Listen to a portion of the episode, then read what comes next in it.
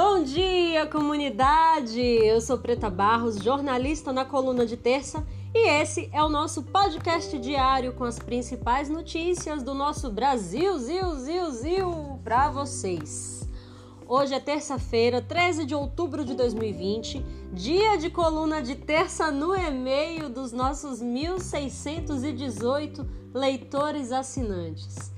A coluna de terça é um veículo quinzenal de comunicação independente, financiado por quem contribui como assinante ou adquirindo a edição avulsa da revista.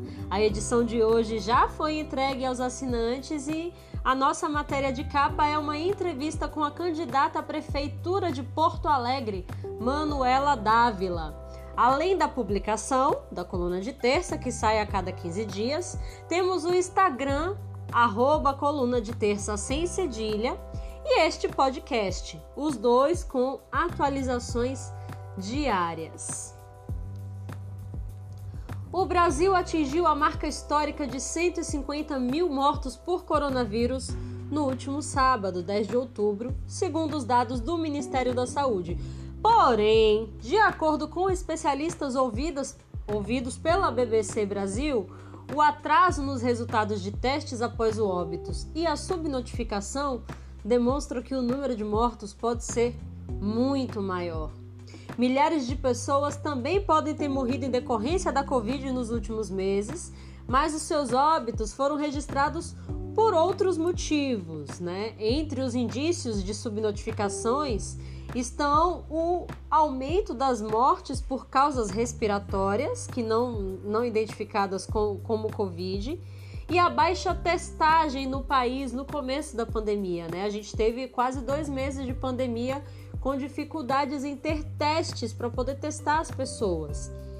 Segundo o epidemiologista Marcos Bittencourt, do Centro de Pesquisa Clínica e Epidemiológica da USP, Desde o início da pandemia, houveram muito mais mortes por problemas respiratórios e pneumonia em São Paulo, por exemplo, que em comparação aos anos anteriores. Ele afirma né, que não podem garantir que seja apenas Covid-19, mas é uma situação comum e justamente na cidade em que houve os primeiros registros oficiais do vírus. Já Domingos Alves, responsável do Laboratório de Inteligência e Saúde da, da Faculdade de Medicina da USP, afirma que uma das dificuldades para essa notificação dos casos e das mortes é o fato de o governo federal ter distribuído testes rápidos, que têm baixa efetividade quanto, com, quando comparados com os testes moleculares, né? principalmente no quesito de falsos negativos. O sanitarista Cristóvão Barcelos, da Fiocruz, comenta que essa limitação do diagnóstico da Covid a exames laboratoriais no início da pandemia impediu a descoberta de muitos casos da doença no Brasil e a gente entende por que isso aconteceu, né? O sistema de saúde brasileiro é gigantesco, então a gente imagina que muita gente não teve acesso ao exame e por isso muitos casos de Covid-19 não foram diagnosticados corretamente. No caso de morte, né, é, em populações rurais ou em populações mais pobres, periféricas, é, a galera sofreu ainda mais. Por quê? O que, o que foi constatado é que muitas pessoas morreram sem assistência médica em casa, né? sem qualquer serviço de emergência. E essas pessoas que morreram não foram diagnosticadas com a Covid porque os corpos podem ter sido levados diretamente para né, os serviços de funerária, né? sem passar por exames. Então, o mais preocupante, além do notável despreparo dos órgãos de saúde nessas medidas de diagnóstico, é a igual incompetência para as medidas de contenção para a transmissão do vírus em todo o país. Aqui ainda temos uma média de 8 mil novos casos, com 600 a 700 mortes por dia. E estamos autorizando a reabertura de comércios, muitas festas têm acontecido e as praias nesse final de semana ficaram lotadas mais uma vez. Em países como a Espanha, o segundo lockdown já foi decretado em Madrid e está ativo o lockdown lá desde o dia 2 de outubro, sendo que eles estão com uma média de 5 mil novos casos e apenas 47 mortes. 5 mil novos casos por dia e eles já mandaram trancar tudo. Nós temos 8 mil novos casos confirmados no Brasil todos os dias e continuamos abrindo. O lockdown em Madrid deve durar até o final de semana, podendo ser prorrogado mais tempo caso os órgãos de saúde espanhóis julgarem necessários para proteger a população, né? Enquanto isso, os governos brasileiros, tanto a nível da União quanto a nível estadual e municipais, continuam empurrando os cidadãos para a morte ou para sequelas graves, né, decorrência da Covid. Bom, essa segunda notícia é bem delicada, né? As nossas gerações são profundamente adoecidas emocionalmente. Vivemos ainda muitos estigmas com relação às doenças psicológicas, né? E algumas, alguns fatores, como a questão da renda, impactam diretamente em quem pode buscar um tratamento psicológico de qualidade. A gente tem bons terapeutas que atuam de forma solidária ou voluntária, mas nada que consiga auxiliar a tratar toda uma população que é cheia de máculas, de tantas feridas do racismo, do machismo, da homofobia, do capacitismo, do etarismo e tantos outros preconceitos reproduzidos no nosso cotidiano. Enquanto de um lado temos esses bons profissionais que todos os dias salvam vidas, não num centro cirúrgico cheio de aparelhos, mas auxiliando pessoas doentes emocionalmente a se curarem do outro lado, infelizmente, há pessoas que utilizam dos seus privilégios como orientadores terapêuticos para cometer abusos, para cometer crimes, né? Sabemos que esses, né, que usam de sua posição para poder cometer crimes, são a minoria entre os profissionais da área de psicologia. Mas não deixa de ser um choque receber notícia de denúncia de profissionais que cometem abusos físicos, psicológicos, financeiros e causam mais dores aos seus pacientes do que quando estes buscaram tratamento. O que me deixa mais tranquila é que estamos vivendo um tempo em que denunciamos esses abusos. E nesse final de semana, infelizmente, mais um foi exposto, né? E será investigado pelo Ministério Público de São Paulo. Uma ex-aluna fez a denúncia formal contra o terapeuta Takashi Kadamoto, mas depois do caso exibido pelos veículos de imprensa, outras mulheres têm relatado abusos semelhantes, o que com certeza vai engrossar o caldo dessas investigações. Em respeito às pessoas sensíveis, eu não vou comentar os tipos de abuso relatados pela vítima. Eu apenas me solidarizo com ela e com tantas mulheres, pessoas, mulheres e homens, que são explorados em suas fraquezas e abusados. É importante que essas pessoas saibam que a culpa nunca é deles, a culpa nunca é da vítima. E que sempre é importante denunciar, principalmente em tempos de redes sociais e celulares, tendo registros telefônicos, e-mails e mensagens, o que vai com certeza auxiliar na busca pela justiça.